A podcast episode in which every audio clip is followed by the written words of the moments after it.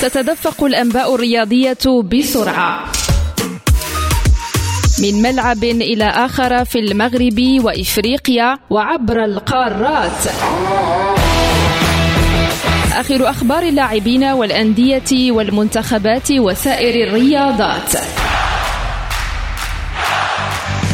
في موعدكم اليومي مختصرات رياضية مع محمد أمين علام على ريم راديو. مونديال الأندية بالمغرب انطلق قبل قليل. مدينة طنجة وملعبها ابن بطوطة شهد حفل افتتاح مزج بين روح العصر وتقاليد المملكة العريقة. حفل جميل سحر الحاضرين في الملعب والمتابعين من شاشة التلفاز عبر العالم. عقبه اللقاء الأول في الدورة الذي يجري في هذه الأثناء بين الأهلي المصري وبطل أوقيانوسيا أوكلاند سيتي نيوزيلندي. العابر من هذه المواجهة يلعب مع سياتل ساوندرز الأمريكي السبت السبت المقبل بذات المدينة من أجل مقعد في نصف النهائي أمام ريال مدريد.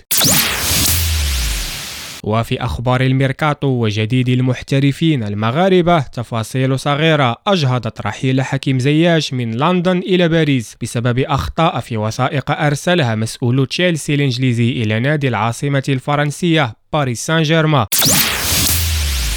فشل آخر وطال مغربيا آخر. سفيان أمرابط تعذر عليه الانتقال إلى برشلونة فرفض فريقه فيورنتينا الإيطالي للعرض المالي المقدم من إدارة البارسا. حال دون ذلك اللاعب قدم اعتذاره لكل مكونات الفريق الإيطالي على غيابه عن التدريب بسبب عدم تسهيل انتقاله إلى النادي الإسباني ليكمل موسمه في الدوري الإيطالي حتى إشعار آخر. وقدم نادي الريان القطري اليوم رسميا لاعبه الجديد المغربي سفيان بوفال القادم من أونجي الفرنسي. بوفال البالغ 29 عاما قدم أداء جيدا مع الفريق الوطني في مونديال قطر الماضي ليعود إلى ذات البلد بعد شهرين فقط حاملا الرقم 10 في قميص فريقه الجديد. إلى إيطاليا وكأسها الآن حيث عبر إنتر ميلان بصعوبة إلى نصف النهائي بانتصاره على أتلانتا بيرغامو بهدف نظيف. سجله ماتيو دارميان في الدقيقة السابعة والخمسين. الإنتر دافع عن هدفه هذا بقوة فيما تبقى من دقائق ولم تعد تفصله عن اللقب إلا مباراتان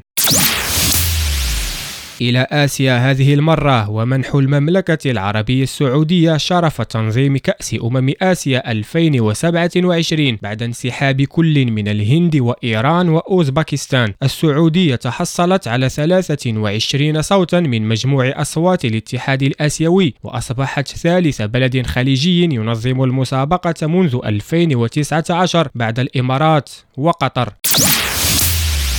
والختام بال NBA ليبرون جيمس يمنح فريقه ليكرز فوزا هاما بعد هزيمتين. انتصار على نيويورك Knicks ب 129 نقطة مقابل 123 سجل 28 نقطة منها وأصبح على بعد 89 فقط من رقم كريم عبد الجبار البالغ 38387 نقطة.